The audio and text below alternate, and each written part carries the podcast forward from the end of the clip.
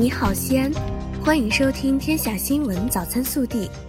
各位早上好，我是今日主播雨晨。今天是二零一九年十月二十五日，星期五。首先来看今日要闻：中共中央政治局十月二十四日召开会议，研究坚持和完善中国特色社会主义制度，推进国家治理体系和治理能力现代化若干重大问题。中共中央总书记习近平主持会议，会议决定，中国共产党第十九届中央委员会第四次全体会议于十月二十八日至三十一日在北京召开。本地新闻：十月二十四日，二零一九第三届全球程序员节在西安开幕，中国电子信息行业联合会会长王旭东。中国国际经济交流中心副理事长韩永文，工信部新软司副司长李冠宇，国家信息中心副主任张学颖，白俄罗斯驻华大使鲁德基里尔，省政府秘书长贾峰致辞，省委常委、市委书记王浩出席，市长李明远做主题演讲。十月二十四日，记者从统计局获悉。今年前三季度，西安市实现生产总值六千三百七十二点九二亿元，按可比价格计算，同比增长百分之六点七，经济运行总体平稳，稳中有进，保持在合理区间。十月二十四日，长安区在秦岭子午峪保护总站召开秦岭保护示范区建设实施大会。记者了解到，目前已建成两个秦岭峪口保护站，下一步将再建六个，用八个保护站共同保护秦岭。十月二十四日，记者从市统计局获悉。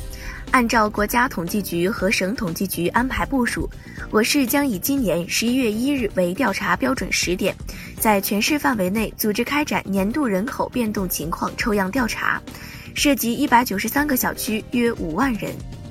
十月二十四日，记者从陕西省铁路集团有限公司获悉。目前，西安至安康高速铁路全线初步设计已通过国铁集团鉴定中心组织的技术评审，项目开工准备工作基本就绪，有望年内正式开工建设。二十四日，中共西安市委文明办发布市委文明办致广大市民朋友的一封家书。市委文明办提出倡议，在迎接十四届全运会之际，市民朋友们携起手来，讲文明树新风，强素质迎全运。为把全运会办成一届精彩非凡卓越的体育盛会、民生盛会、文化盛会做出自己最大的贡献。记者二十四日从市政府获悉，西安市清洁取暖试点城市建设工作方案印发，我市将以降低污染物排放和能源消耗为目标，全力推进二加十七高效措施，实现全方位清洁取暖，确保群众温暖过冬。十月二十四日。陕西省生态环境厅发布了九月份全省空气质量状况，前九个月西安收获一百六十五个蓝天，空气质量改善程度位列全省第三名，全国并列第十八名。十月二十四日起，陕西省西安汽车站开通西安至蓝田高速直达班线，该班线为原火车站东广场。蓝田线路整体搬迁进站，蓝田班线为流水发车，票源充足，旅客购票后全天有效，随到随走，方便快捷。十月二十四日，记者从市教育考试中心获悉，我市二零二零年招飞工作即将开始，今年将安排统一时间进行民航招飞初检，初检地点在西安高级中学，初检时间为十月二十六日、十月二十七日上午。十月二十四日，从西安市教育考试中心获悉，二零二零年西安市普通高中学业水平考试报名工作将于十一月一日至八日进行，逾期不再受理。本次开考思想政治、历史、地理、通用技术、物理、化学、生物等七科。记者昨日获悉。西安籍导演刁亦男历经多年构思的最新力作《南方车站的聚会》，近日入选本年度唯一一部入围第七十二届戛纳国际电影节主竞赛单元的华语电影。国内新闻：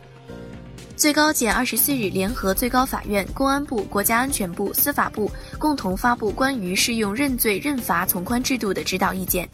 明确规定，犯罪嫌疑人认罪认罚，公安机关认为罪行较轻、没有社会危险性的，应当不再提请人民检察院审查逮捕。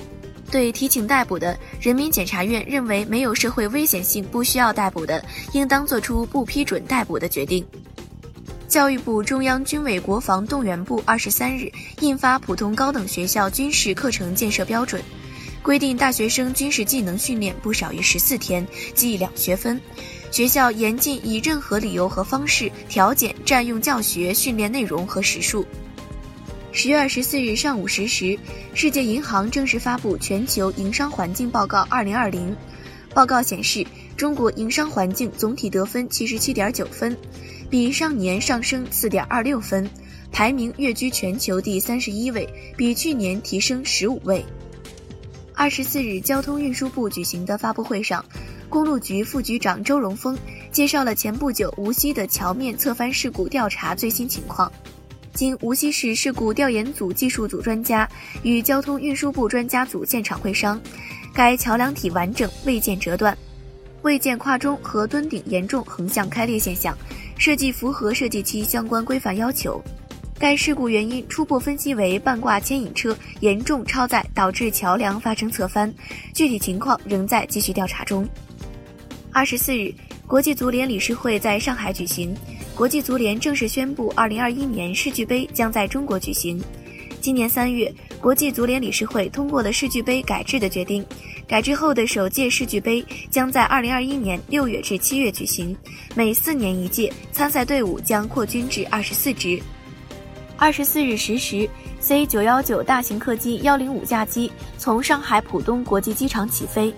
经过一小时三十七分钟的飞行，完成了多个试验点及对飞机各系统进行了初始操纵检查。十一时三十七分返航并平稳降落，顺利完成其首次试验飞行任务。中央纪委国家监委网站十月二十四日通报，中国华电集团有限公司原党组副书记、总经理云公民涉嫌严重违纪违法，目前正接受中央纪委国家监委纪律审查和监察调查。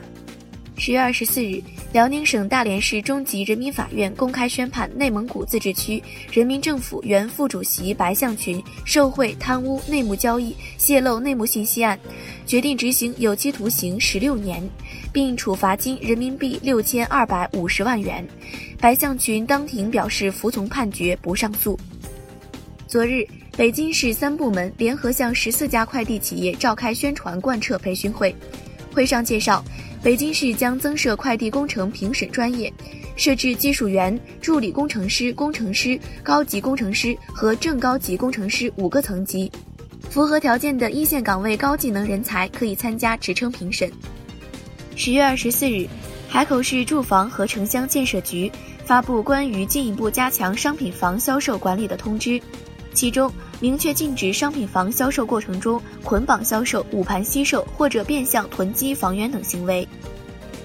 二零一九年十月二十四日九时二十五分许，上海大渡河路金沙江路口发生一起交通事故，目前造成两死十二伤，肇事驾驶员陈某某正在抢救，警方排除驾驶员酒驾、毒驾嫌疑，调查工作在进一步开展中。二十四日，江苏无锡警方通报。全国最大假维密服装仓库被查获。二零一九年四月，无锡警方成功侦破一起制售假维密事件，在福建泉州一厂房内现场查获涉假维密品牌文胸内裤、睡衣、打底裤五点六万余件，涉案价值达二百余万元。暖新闻：近日，山东即墨公安会同青岛公安成功破获一起拐卖儿童案。抓获六名犯罪嫌疑人，解救两名被拐卖女婴，切断一条从四川向山东拐卖儿童的渠道。一人贩子被抓时谎称有心脏病，民警一声怒吼，被众多网友称为这是正义之咆哮。微调查。近日，十三届全国人大常委会第十四次会议正在审议《民法典婚姻家庭编草案》三审稿。其中一项指出，一方患有重大疾病，应在结婚登记前如实告知另一方；不如实告知，另一方可向婚姻登记机关或者人民法院请求撤销该婚姻。你觉得婚前病史该不该告知伴侣？更多精彩内容，请持续锁定我们的官方微信。我们明天不见不散。